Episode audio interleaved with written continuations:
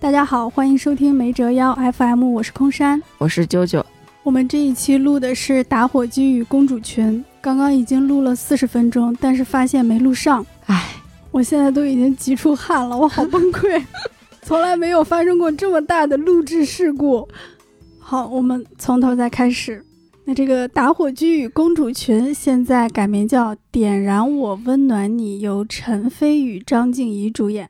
这个作品在去年九月的时候就已经官宣了，当时是时尚芭莎给他们拍了一组剧照，在海边夜晚，两个人举着烟火，非常的美丽，当时就引起了很多的热议，期待值也特别高。舅舅来说一下吧，重复一下刚刚你对这个小说的看法和对当时的感受。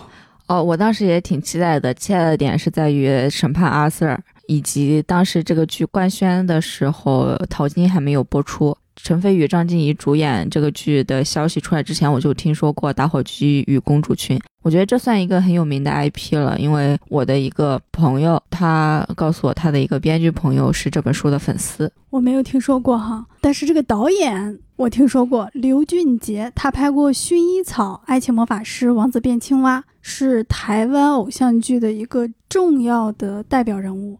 这三部作品我全都看过。后来来大陆拍了《杉杉来了》《何以笙箫默》《今生有你》《何以笙箫默》，我也看过，我就看过《王子变青蛙》。他拍的这些作品都还很火，尤其是《何以笙箫默》，我觉得是把钟汉良推向了当时国产偶像剧男主的一个巅峰。嗯，我看过《何以笙箫默》的原著小说，但我没有看过这个剧，因为我觉得唐嫣和钟汉良这个选角我不是很满意。但我当时看的好开心啊，那时候我心智应该已经成熟了啊。你觉得好看吗？好看啊！真的吗？追的可狠。我印象更深刻的是电影版黄晓明和杨幂主演的电影版的《何以笙箫默》，当时都快被骂死了。嗯，那个是非常烂的。嗯，哎，那个时候还是我们影视行业繁荣的时候。对，很有钱，大家都非常有钱，各种电影都拍。嗯，他就拍的很烂，烂片也会有很高的票房。是的。好，那这个打火机呢？它在开播前两天改名，改叫“点燃我温暖你”。这个名字我一直记不住啊，你觉得改的成功吗？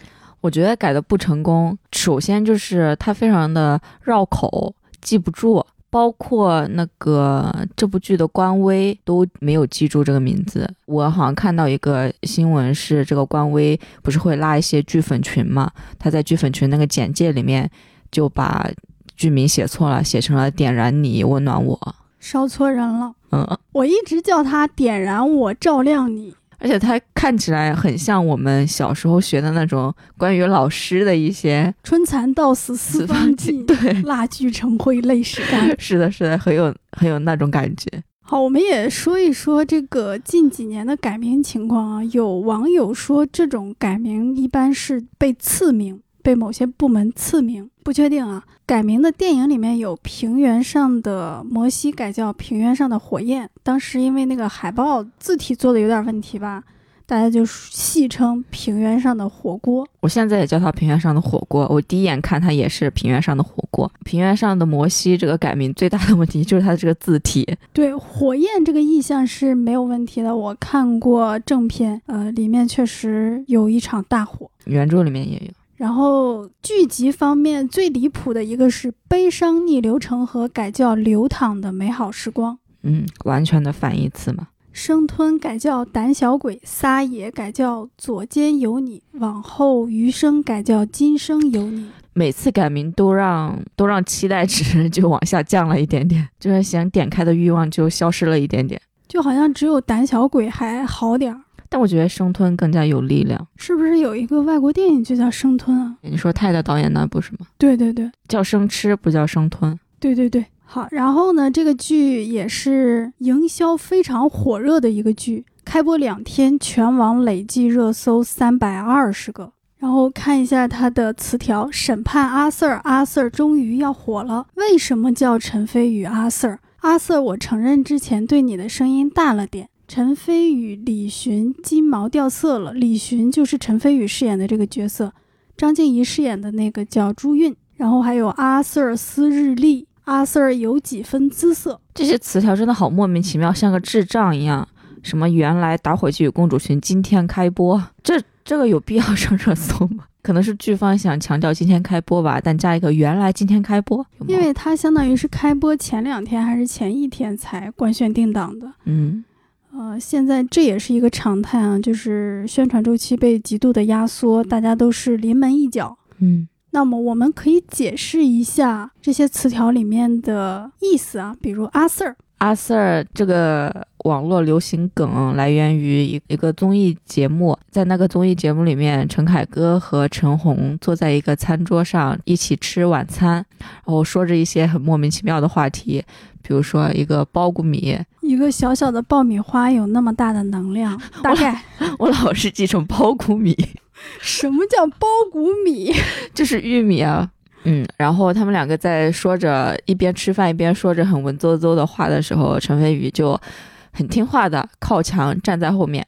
他们两个说了一会儿之后呢，陈凯歌就非常潇洒，非常无淡定，对信手拈来那么一句说：“阿 Sir，请坐。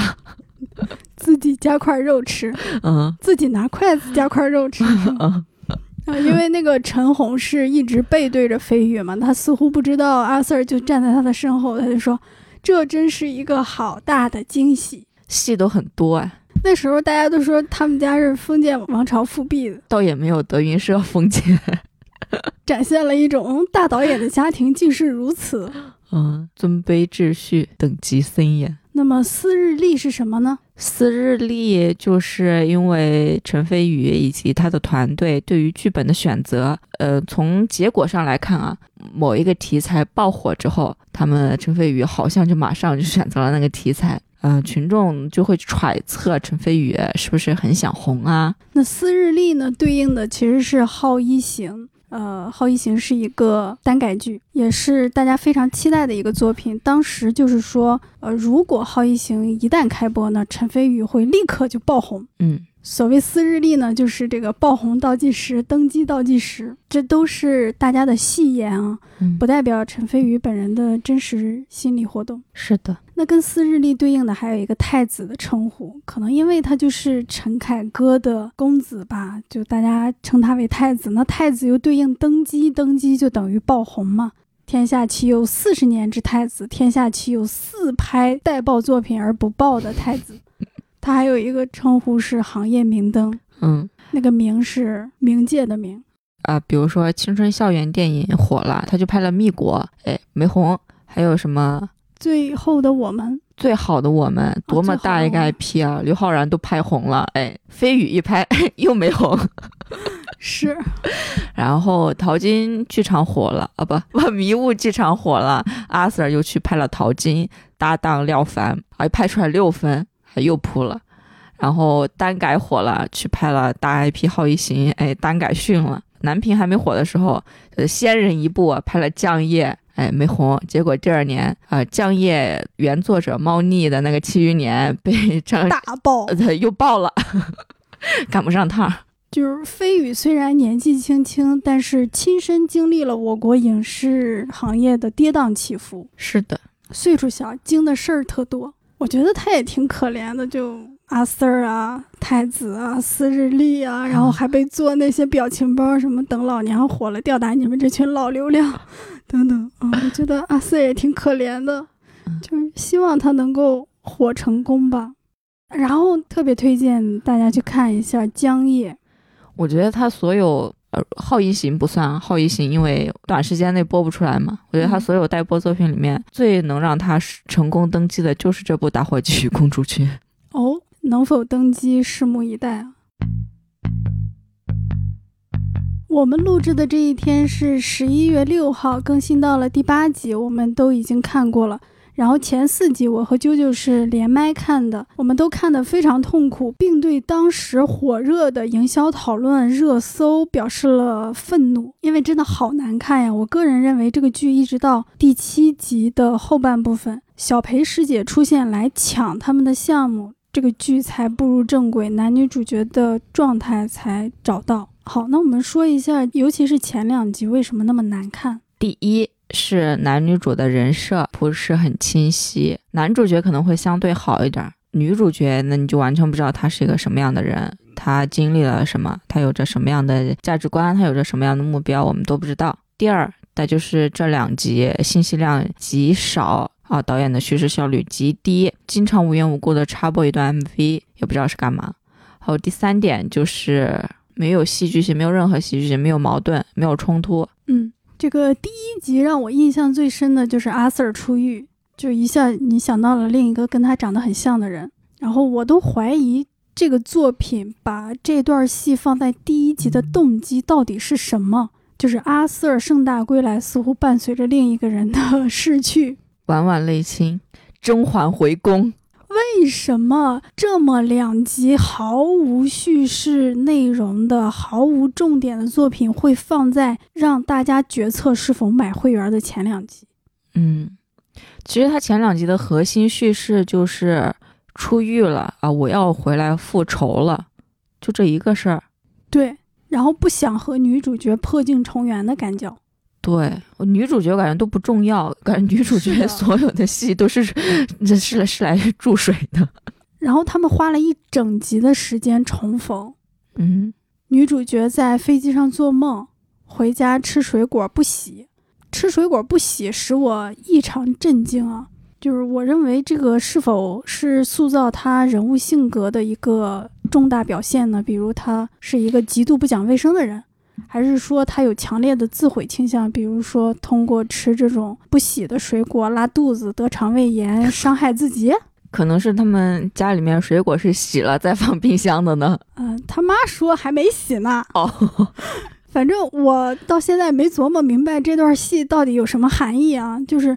一个作品里面，主角所做的每件事情都应该是导演塑造人物的一部分。嗯啊，然后呢，提供的另一个点就是大家二十五岁，也就是刚毕业一两年的样子。嗯，紧接着你会看到他的同学的游戏公司就要上市了，就有点那种悬浮剧的色彩了。其实我觉得他一开篇就是阿 Sir 出狱，你知道吗？应该拍阿 Sir 出狱，然后发现游戏公司上市，然后说我要复仇。这个十分钟能拍完吧？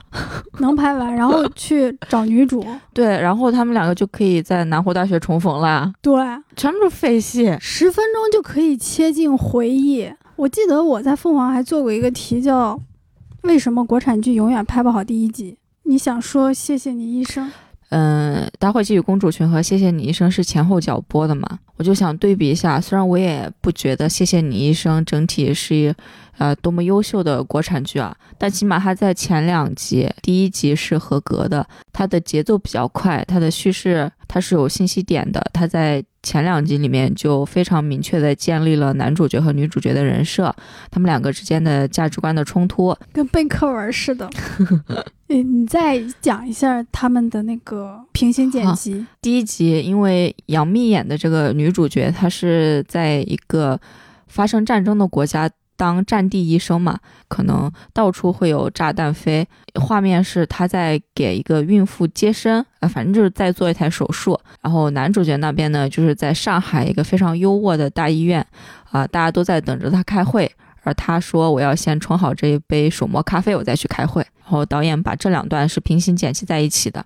嗯嗯，然后男主角他的人设也建立的非常清晰，他就是那个自大自信的医生，比较在乎结果正义的，就是我只要手术做成功了，我根本就不在乎病人的想法。可能有的病人家属或者是病人，他们会倾向于保守治疗嘛。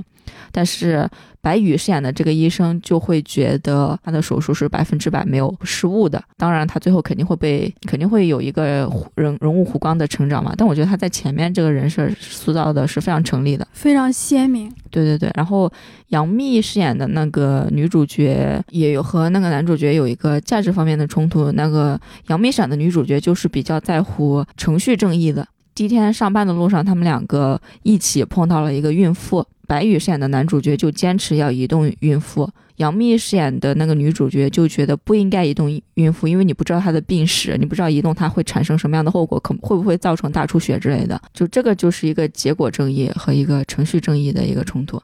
嗯，这都是第一集的戏份吗？这好像第二集，那也挺快的。是的，是的，这里的第二集中间才开始进到真正的主线剧情，就是他们上大学的剧情。嗯嗯，国产剧第一集头两集吧，会产生这样频繁注水的情况，我觉得可能也是因为被观众惯的吧。也对，就是他们知道，就算我拍成这样，你们也会继续追下去的。有恃无恐，缺乏尊重。是，所以我认为大家不要那么为难自己，说啊忍过多少集多少集就好了，这就是惯着他们不好看你就直接弃。那一部真正的好剧，那肯定是从头好到尾的。嗯，我现在对于国产剧最大的一个感受就是注水真的太严重了。我觉得所有国产剧，起码你要控制在二十集以内，才会有一个比较好看的故事。我觉得，你出现了一个审美独裁啊！但是你可以说说，你看这个剧是如何熟练运用倍速的？哦，普通的剧情就两倍速，然后男女主角戏对手戏的时候，一点二五倍速和一点五倍速之间选择。我看国产剧还有一个很大的发现，就是国产剧的一倍速是相当于正常剧的零点七五倍速，然后国产剧一般的开一点二五倍速，你才会觉得他们是正常的速度，然后开嗯一点五倍速，你甚至不觉得有任何的违和感。嗯，但是你去看美剧、韩剧、英剧，甚至是国产电影，你开个倍速，你会觉得哇，他们说话好快呀，跟不上。对对对，我一直很想知道国产剧为什么那么慢呢？讲话那么慢啊？演员在片场说话就这么慢，还是后期故意给他调慢的？因为我们要注水一下，我甚至怀疑他们调到了零点七五倍速。真的很奇怪。你知道伍伍迪·艾伦，他每部电影基本上都会保持在九十分钟的呃时长，就他在拍摄现场的时候会让演员说话的速度非常快。就如果他觉得你说话速度不够快，他会要求你重拍一遍。嗯，嗯，他会保持一个非常快速的演员说话的方式。那这个国产剧拍不好前两集，然后还有倍速这些，还有观众的宽容，忍过粉丝的话术，忍过几集就好了。营销的话术，我觉得共同塑造了我们国产剧今天一个糟糕的现状。嗯，我觉得像这种现偶，真的需要四十集、三十七集去去讲述吗？就《星汉灿烂》真的需要五十多集去讲述吗？《甄嬛传》也才七十四集，《甄嬛传》是讲了多少个女人的一生，还讲了那个帝王的半生。而且《金枝玉孽》才三十集哦，才三十多集哦，哎，《西游记》才二三十集好吗？真的我都不明白为什么现在国产剧越来越长啊！我觉得如果这个剧能够控制在二十四集，它前两集绝对不会这么拍。对的，对的。如果它只拍二十集，我相信很多剧的质量应该会起码有一点点提升吧。这个广电也已做出努力了，但是他们现在学会了分上下部。是的，你看他们多精啊！到底谁在？我就想，那五十多集谁谁谁看完了？真的有人在看吗？如果不是抱着一颗坚定的审判阿 Sir 的心，我真的换个人，肯定是前十分钟就弃掉了，因为没有任何信息量。是的，就你又不关心这个女主角，她在飞机上做梦关我什么事儿？她吃水果不洗关我什么事儿？她就是典型的一个倒置，比如她只拍一个人哭，哭得撕心裂肺，但是不好意思，请问你是哪位？你发生过什么吗？我认识你吗？那你得先让我们认识他，他的那些回忆才重要，他的那些痛苦才重要。嗯然后我想聊一下这个女主角。我在看第五季之前发给过你一句话，就是相比其他角色，女主是否过于缺乏叙事动力和主观能动性？啊，我怎么没收到？嗯现在看也不晚。嗯即她没有明确的目标。班长一度成为故事的发动机，班长要求大家都来上早自习，然后才使这个女主和男主有了交集。班长的一度催促，才使女主和男主有了进一步的沟通。但是我发给你之后呢，我立刻就看了第五集。第五集女主 她就有一个对自己的评价，她说：“你们都挺好的呀。”高建宏想要做自己的兴趣小组，你想弄学分，而我不知道自己要做什么。但是他不知道自己要做什么，这个塑造也是非常缓慢的，就是没主见也是一个性格，没主见也是一个设定。你需要通过事件，需要让他面临选择的时候不知如何选择或者放弃选择，才能塑造出他的形象、他的性格。做的太差了。嗯而且呢，他现在似乎变成了一个很有主见的人，比如他要退出，这就没有反差，体现不出他的成长性。嗯，然后这个李寻老说女主假，我想问他假在哪？原著里面有很清楚的描写，李寻他觉得女主角很多事儿都不说出来，都埋在心里。就是他和女主说话的时候会经常说你想什么想说什么就直接说出来，就类似啊，不是原话。嗯嗯。但是在这个剧里，我感觉不出女主假，她就是一个正常人吧。对，因为他把李寻对他的一些态度都删掉了，我觉得这也是为了课堂，就是男主对女主没有什么太负面的情绪。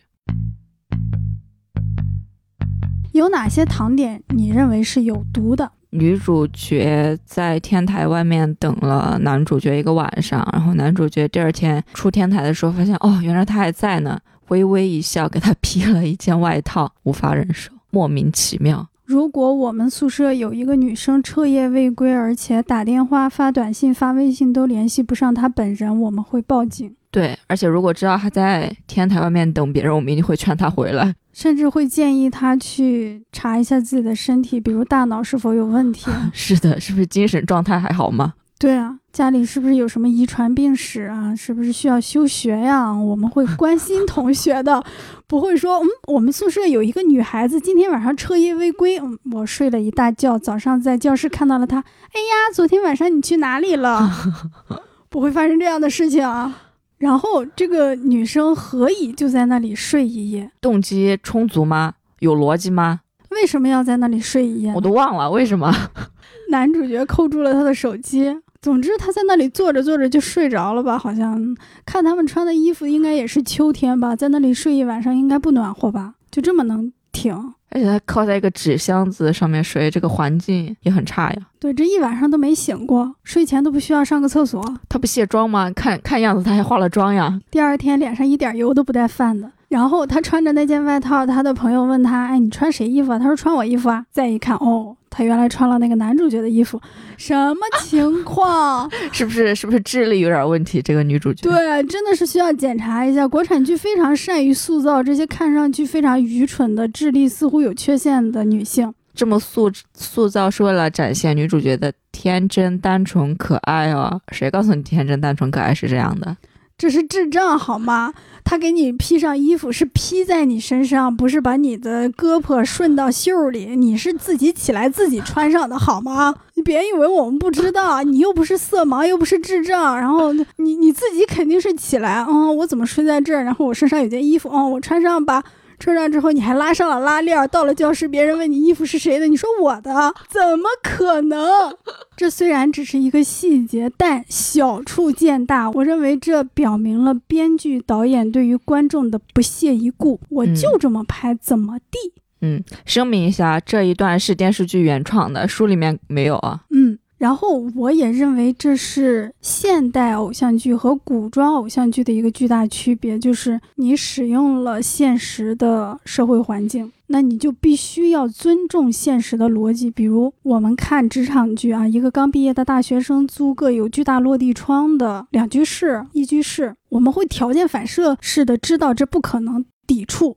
因为我们就生活在现实中，你在这里使用的这些女大学生夜不归宿，女大学生在外面睡了一夜，女大学生穿了一件别人的衣服，还说是自己的，还有包括后面的这个更可怕的剧情，男主角给女主角的电脑植入了病毒，我认为这是一个违法犯罪的事情啊。对我还上网去搜了一下，就是如果有人往你的电脑上种了病毒，你是可以报警的。以及故意传播计算机病毒是违法行为。大家可以想想，你上大学的时候，你请一个同学交作业，然后你把他的 U 盘插到你电脑上，你电脑死了，你电脑中病毒了，然后最后是你拿着什么饮料啊、好吃的呀去找他，对那个人表示了一些赞美和嗯，你还是不错的，这可理吗？然后这为什么会成为一个糖点？这为什么会？成为彰显男主高大伟岸天才的一个点。再次声明一下，这一段也是电视剧原创的，书里面没有。还有人说改的特别好，就首先在这个前几集改的真的是非常差。还有男主角扣住女主的手机，并向那些给女主打电话发信息的人回复啊，运运怎样了？运运怎样了？这是一个非常恶劣的行径。我们那一天还说过一个。就是男生喜欢一个女生，他会欺负这个女生，对这个女生进行冷暴力等等等等。嗯，啊，很多人甚至都有这样的亲身的经历。我觉得这是匪夷所思的。就我们也算一个偶像剧、言情剧的大国，包括言情小说等等，无数的年轻人，尤其是女性对其进行消费，但好像大家至今不懂得爱是什么，被爱是什么，我们应该如何正确的去爱一个人，表达自己的爱意。并不是说偶像剧应该承担这样的责任，而是说很多偶像剧长久的塑造了一种畸形的爱情，比如现在经常被大家批判的《道明寺》《恶作剧之吻》啊，对对，嗯我的天呐，我我还我记得有人说，呃，在《恶作剧之吻》那个原漫画里面，江直树其实是有家暴倾向的，他打过女主角，扇过女主角巴掌。我觉得中国不是一个尚武的国家，呃，起码我们汉民族也不是一个尚武的民族，但是我们竟允许在亲密关系里存在那么多的热暴力和冷暴力，尤其还有什么打是亲、骂是爱这样的屁话。我在前几集几度想伸手抽阿 Sir 嘴巴子。是的，有毒的糖点，我觉得那个壁咚也算，就你说还挺帅的那个壁咚，虽然我也觉得挺帅的，但我觉得那个也不好。就是在基地，男主质问女主，并步步紧逼她，把她逼到了墙边或者书柜边。你看着倒是挺帅的，但放在现实生活中，这个就是性骚扰吧？对呀，然后后面还有一段，就是阿 Sir 趴在他趴在他的身边，就是两个胳膊伸过去敲女主角的电脑，女主被圈在他的怀里。嗯，你可以想象，这两个人的关系其实是老板和员工的关系。一个女员工正在这里正常的使用自己的电脑，突然间老板就这样扑过来，把女员工圈在自己的怀里，这无疑是一个性骚扰。我认为国产剧通常把性骚扰美化成糖点，我觉得这是东亚特有的强制爱，你知道吗？嗯，就是这搞得我看一些美剧没有强制的情节，我都有点不习惯了。就发现哦，原来大家都是就哦不看英剧看美剧，原来大家都是可以互相尊重的、平等的对话的，为什么要搞一些强制爱呢？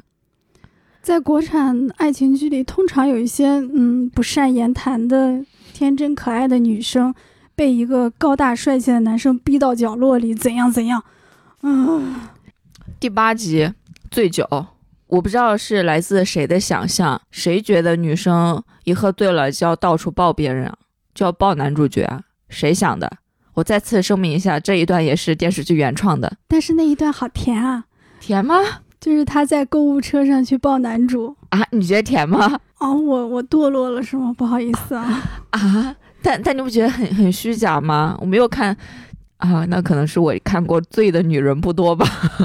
这个女主角清醒和醉酒完全是取决于这个编剧的要求啊。嗯，剧情需要。编剧想让她醉，那就让她在醉的状态下进了男主的房间，躺在男主的床上，并和男主进行了一个床咚，而且是他强制的，就感觉阿 Sir 要被侵犯了一样。我觉得这是好套路啊！呃，我就还想说说一下，就是国产剧不写这种性骚扰的桥段，是没办法写男女主正常接触了，是吗？不写这种醉酒的半强制的状态，就没有办法让他们产生肢体接触吗？除非他们已经暧昧到只差捅破那层窗户纸了，这个另当别论。对，但那个李寻和朱韵的关系有那么好吗？目前还没有，还是普通同学吧。在醉酒之前，是的，我记得咱们连麦的时候看到了一段儿，我们异口同声说了一个词“雌竞”，啊，然后我说啊，希望这里赶快来个美妙的转折，但并没有转折。那一段情节是一个女生在迎新晚会上向男主角表白了嗯，然后似乎她就拥有了男主角的所有权。在女主和男主传出绯闻之后，这个表白的女生竟然跑来质问女主的样子。嗯，啊，我真的非常讨厌国产剧数十年如一日的塑造这些嫉妒心极强、占有欲极强、蛮不讲理的女配角、女龙套。有一部国产偶像剧不辞进的吗？今年那个热播的《星汉灿烂》，甚至出现了一大群雌竞的追逐男女主、花痴发情式狂奔的女性角色，然后他们在男主和女主的设计下掉到了河里。我看过那似乎，那是一个大快人心的情节，但我觉得好恶心啊！确实很恶心。哦我还想说一点，就是，呃，国产剧通常塑造雄竞，比如两个男生同时追求一个女生的时候，他们经常会产生这样的对话：我们公平竞争，让他做选择。而女性去追求同一个男性的时候，他们往往充斥着阴险的、狡诈的、歹毒的恶计，他们进行着见不得人的较量、令人作呕的计谋，这也是一个极端的刻板印象。嗯，哎，我还想说，国产偶像剧能不能不要拍一群女生围着男主角说窃窃私语，但又很大声，到所有人都能听到，说啊他好帅，他好帅，不要拍这种桥段了好吗？我在现实中没有见过这样的情况，除非那个人是一个男明星或者一个女明星，大家才会这样。对啊，我觉得现在很少有人在现实生活中会围着一个男生，用很大声、用窃窃私语，但仿佛有很大声的声音说：“啊，天啊，他好帅！”就好像一群女性看到了帅气的男性就会发情一样，就会忍不住要贴上去，然后发出一些廉价的笑声。我不是在指责女性，我是在说写这种戏的编剧啊。难道没有另一种更体面、更合理的方法去展现男主角的帅气与受欢迎程度吗？还是有很多的吧？可能我们日常生活中见到的帅哥也少啊，但我认为这些编剧总是把呃女性在公开场合进行公开追星的行为改写成女性看到自己心仪对象的行为。一些女性看到帅气的男生，自己心动了。通常他们不会这样，嗯，不会，不会突然间像是我在公开场合进行公开追星那样啊，我呼唤哥哥，然后你好帅什么的，不会这样。他们总是把这个行为进行一个偷换概念。对啊，而且男主角还不是明星呢，他对于那些女生可能就是一个长得帅的路人吧。对呀。而且啊，我很好奇这个情节是不是原著里的？就是这个男主角他那个基地面试，很多女生都是漂亮女生，而且字幕竟特别标注了他们是新传学院的。那个意思也就是说，他们可能是学广播电视新闻的，学广播的，学播音的等等。嗯，原著是这样的吗？糟糕，有点忘了。但原著里面李寻就是一个情感生活很烂的人，泛滥的烂啊。那我觉得这又形成一个矛盾，就是他这个基地，他其实只想招有能力的人，他还挺苛刻的，嗯。但是突然间就来了一群相貌姣好的女性，给他买奶茶呀，买这个买那个，就让这个李寻这个男主角变得有点儿奇怪。他为什么要这样做？他动机是什么？他是想让女主角吃醋吗？但是当时他们的关系完全没有进展到这一步。嗯，在原著里面，男主角其实，在军训的时候就一直女朋友不断。里面你还记不记得有一个女主角给另外一个女生翻译作业？在原著里面，就那个作业的主人其实是李寻的女朋友任思思，哎，柳思思。嗯，柳思思和李寻在一起没多久之后，他们俩就分手了。然后李寻又找了一个新传的女生，他女朋友是一直不断的，起码在我看的前十二章里面啊。嗯。你被甜到的、被美到的、被帅到的时刻。其实我觉得阿 Sir 和张婧仪一直都还挺帅、挺美的。没了，举两个例子，来两段让你怦然心动。你不是一直给我发微信说阿 Sir 好帅，阿 Sir 好帅？但就是感觉他一直都挺帅的。我感觉他的声线还挺好听的。阿瑟的嗓音有点低沉，是吧？嗯，呃，我在第一集就被张静怡的一个镜头给美到了。就是他和马可那个角色说说笑笑的时候，他有一个侧脸的镜头笑容，哇，我觉得好美丽啊，这个女生，而且她笑得非常的自然，你就感觉不像是在拍戏，那个镜头非常的触动我。那你觉得他好看还是周也好看？张婧仪好看啊。OK，我觉得周也冷一点，张婧仪暖一点，就是这个相貌气质上。周也不笑非常好看，就是他笑起来也是好看的，但就没有那么好看了。哎，恰巧陈飞宇和周也拍了一个电影，其实我当时也有点晃范儿，我想，嗯，他们俩刚拍完打火机，又要拍一个电影，后来才知道，嗯，他是周也，他不是张婧仪，他俩长得确实有点像。是的，没啦被帅到的时刻，在我看过的为数不多的偶像剧里面。剧的颜值还是很过关的，算的非常好看的了。嗯，颜值好看啊，不是说剧情好看。哦，是的，是的，适合剪辑一些小视频、二创视频。哎呀，张婧仪太美了。然后她喝醉的时候，嗯，在那个购物车里面抱住阿 Sir 的时候，她好漂亮啊。我觉得拿购物车推醉酒的人，这一点也非常的电视剧。对对对。好，那我们也跟一下热搜词条，审判阿 Sir，来审判一下他。外貌审判我们刚刚已经说了哈，嗯，过关但你也说他吃东西的时候很像一个傻子，好粗鲁的样子。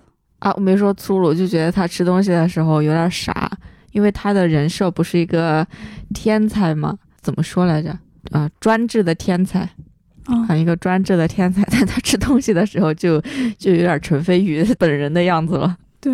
哎，我们刚还说到，就是张静怡在购物车里的时候，她抱张静怡的时候，她的腿好细，嗯，是的，是的，然后她本人又那么高，所以这个形体看上去有点不太好看。对，我要说一下李寻的这个服装设计就很不痞子，你觉得？我觉得他穿的太好学生了，衣品很好的样子，衣品很好吗？就他穿着那个连帽的卫衣啊，又是就是有点紧身裤的样子，太像好学生了，哪儿有点痞子的样子？嗯，你观察的还挺细致，但是他这不人设也改了吗？对改成一个专制的天才。对，是改了，从一个专制的痞子天才改成一个专制的天才。我觉得他都没有那么专制了，就是他在书里面是更加的专制的人。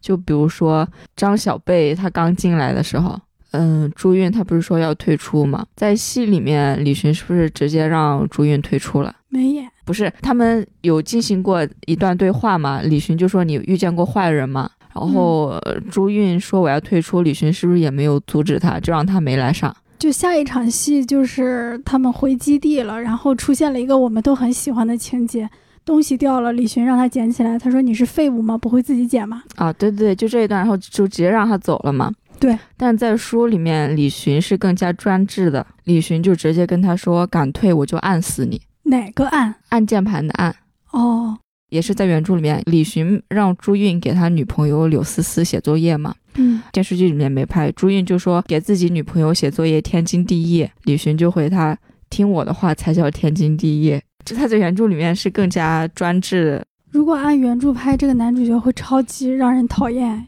嗯，但他没有中病毒那种事儿，哦，好，各有千秋。嗯，各有千秋，我一直看到了第七集，我还是真的很想抽这个男主。嗯就比如那个中标的事件，他其实自己做了一版，但还还是让他的同学上去去讲那个旧的一版。哇，我觉得他真的是一个好没有礼貌、好自大，对吧？好没有任何同理心的人，自以为是。总是希望通过伤害别人的方式让别人成长。说明一下，这一点是电视剧原创的，在原著里面他没有重新做一版，然后李寻也没有迟到，他们三个正常去竞标，然后李寻正常上去讲，哦，高建宏没有任何奇怪的戏份。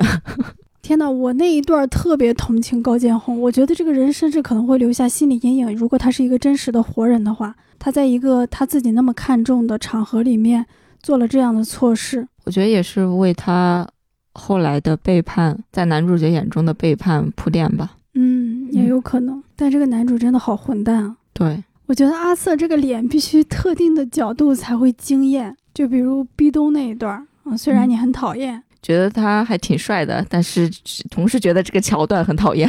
嗯，然后你觉得他的演技怎么样？他的表情、台词，我觉得反正演这种国产偶像剧是够用的。对他演技有一段，就是他和张婧仪在第一集第一次重逢的时候那一段，我觉得他没有接触张婧仪的戏，我觉得在那一段张婧仪比他表现要好很多，但是他的眼圈儿会红的很快是吗？啊。啊，我记了一个他的表演，就是高建宏说要跟他们比一下，阿 Sir 一开始笑着说行，你知道他的笑就是会露出一些牙龈，还有就是形成那么一个弧度，看起来很坏的样子。嗯，然后突然间他就把笑收起来了，一脸杀气，真的一脸杀气说：“那我就陪你们玩。”但是我认为，在这个男主角的心中，他不会用杀气或者真的极端严肃的情绪去对待高建宏，对待他的这个同学。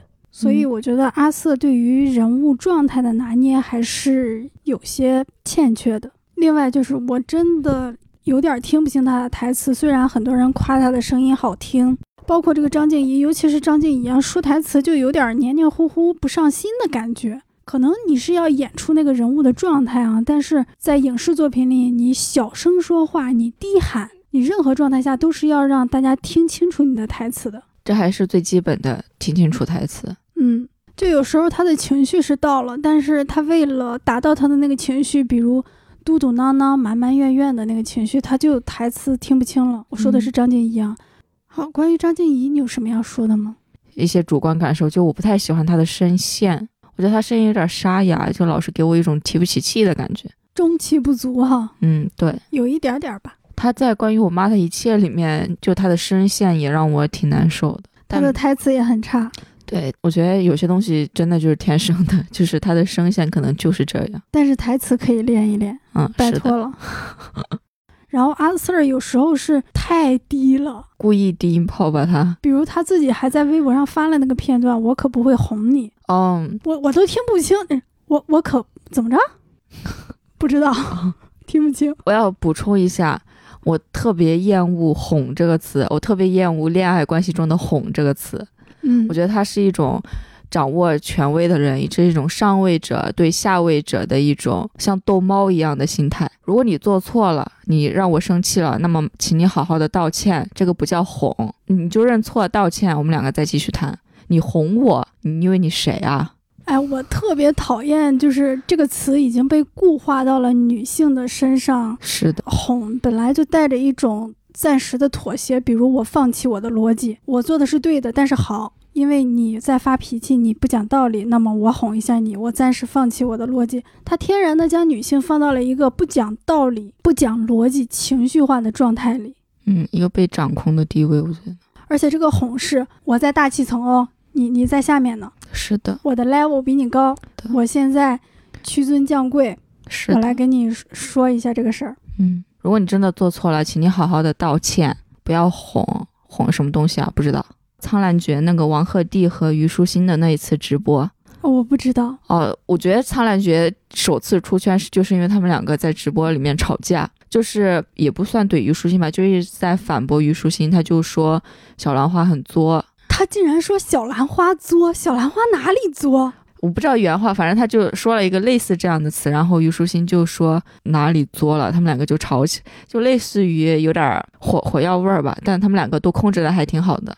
然后后来这个就出圈了嘛，这一段直播的画面。后来那个制片人就在微博下面回复他说什么已经去哄了，什么已经哄好了。我觉得非常恶心，真的觉得非常恶心。我另外一个特别恶心的就是那个什么恋爱里的求生欲，嗯，这都有异曲同工之妙吧？是的，就是有一种不对等的权利的，然后。呃，为了使您露出笑容，我本人愿意啊，放弃一些逻辑，放弃一些我的尊严，放弃一些我的空间，是等等。但很明显，我们的这些流行文化、脱口秀、国产剧，他们并没有反驳这些东西。他们作为新的文化产品，仍然在服从这些，甚至宣扬这些。嗯，你你有在什么美剧、英剧里面看到这种关系吗？我没有什么印象哎，但我突然想起一个设计，这是我们几乎所有影视作品，甚至包括小品里面都会经常出现的，就是比如一个人问另外一个人：“你对你女朋友有什么看法？”然后其实他女朋友就站在身后，嗯，对吧？无数的情景剧呀、电视剧啊里面都有这样的桥段，它好像就是有一种扭曲的东西在里面。海外的作品里好像不太常见到这种东西。你知道我想到什么？我想到《我爱我家》第一集那个富民老人。对对对，经典的富民老人。但是那个里面，大家和富民老人确实是有一个权利上的一个家长和他的孩子们。但我们通常看到这样的情形是在夫妻和情侣之间的。嗯。啊，我看到还有粉丝夸这个剧有电影质感。那么，什么叫电影质感？电影质感是由哪些东西塑造的？打火机真的有这个东西吗？没有。我觉得这就是一个营销话术泛滥、营销没脸没皮的表现啊。那么，什么叫电影质感呢？我认为他说的是，电影是视听的艺术，不是台词的艺术。呃，如果说国产剧哪个有电影质感，我都不说风起陇西了啊，那是欺负人。就说一个也是时装剧，《您好，母亲大人》。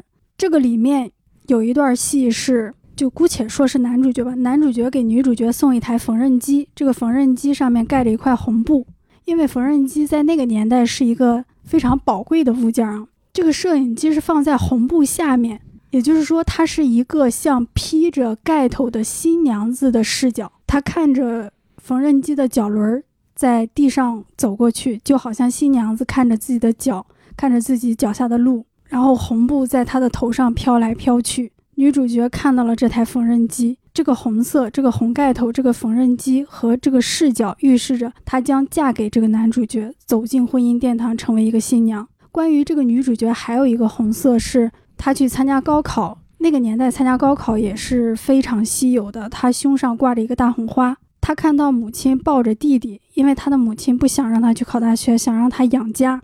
那样一条昏暗的路上。他胸前的大红花是最显眼的。最后，他把大红花摘下来扔了，红花飘到了旁边的树上。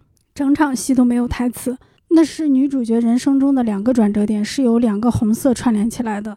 她没有参加高考，她嫁给了一个让她后悔的男人。这叫电影质感，朋友们。导演甚至在漫长的剧情里面运用了色彩，串联起了人物的命运，运用了精彩的视听镜头运动。请问《打火机与公主裙》有什么？这不就是一个带滤镜的普普通通的流水线上生产出来的偶像剧吗？嗯，是的。我对这一点特别愤怒，是愤怒于现在的营销话术如此的廉价，毫无廉耻心，没有专业素养。当你使用一个词的时候，你应该知道它是什么含义。营销也是一个专业的工作啊，但是现在就是没皮没脸，颠倒黑白，指鹿为马，气死我了。那现在已经看完八集了，你可以给这个剧打几分？你还会继续追下去吗？你会看完吗？哎呀，我有点矛盾。其实我觉得阿瑟尔还是 还是可以看一下，但我又实在觉得这个剧情好无聊啊。三十六集真的可以接受吗？这么长？三十六集我绝对接受不了。我觉得这种现偶看二十集都是浪费时间，因为看这个剧几乎得不到任何的快乐，所以我已经决定弃了。我也很好奇，这么个水准的偶像剧，大家真的能从里面得到快乐吗？对呀，真的能代入吗？真的能磕到吗？我觉得很多人都是只想看男女主的对手戏吧，其他的都可以略过。你是这样的，通过你不断调节倍速的情况可以看出来。那你今年有看过什么好的偶像剧吗？我看一下我的豆瓣啊。嗯，如果《爱很美味》算的话，《爱很美味》是去年十一月二十六号播出的。啊，这也是一个比较少见的高口碑的女性作品。嗯，其他的还真没有。我这可能三四年以来唯一一部看完的国产偶像剧是。传闻中的陈芊芊，你看过吗？哦，没看过，但这个好像也挺有新意的哈。对对对，我当时看主要是因为觉得它还挺搞笑的，但后来那些喜剧元素都有点太过了，过就导致逻辑已经没办法看了，所以我也只给了他两星。我挺推荐《苍兰诀》前三分之二的，确实展现了一个有趣的 CP，两个非常可爱的、有意思的人他们在一起的故事。你认为一个好的偶像剧应该是怎样的？哎，我还真没看过什么好的偶像剧，我也没印象了。我童年看的那些我都不太记得了。但是我们可以明确的知道，《打火机》不是我们喜欢的那种偶像剧。哎，你你看过《想见你》吗？看过，我也觉得很难看啊。我超讨厌《想见你》，我就我也给了两星。我的评价也不高啊。我真的很讨厌他们对那个王全胜和陈陈静茹，哎，是叫陈静哦，陈韵如的塑造。就我作为陈静茹那种内向的人，我感觉受到了深深的伤害。对我写的是一部给年龄差恋情披上穿越悬疑外衣的爱情剧，期间征用了不同时空的少男少女肉体两具，真的很恶心。我感觉我上一部看过好看的偶像剧还是。是真偶像剧啊，就是木村拓哉和 这很古早了。木村拓哉和松隆子演的《恋爱世纪》，看过吗？没有，一共才十一集，超级好看，超级好看，超级好看。但木村拓哉演了个渣男，但也很帅，愿意原谅他的那种渣。还有一个日剧《恋爱约会究竟是什么》，看过吗？没有。这个也很好看。自从我成年之后，看的偶像剧就非常非常少了。而且我现在觉得那些不禁忌的爱情，没有巨大阻力的爱情都不值一提。比如，为什么喜欢男男爱情？那它本身就是一种禁忌呀。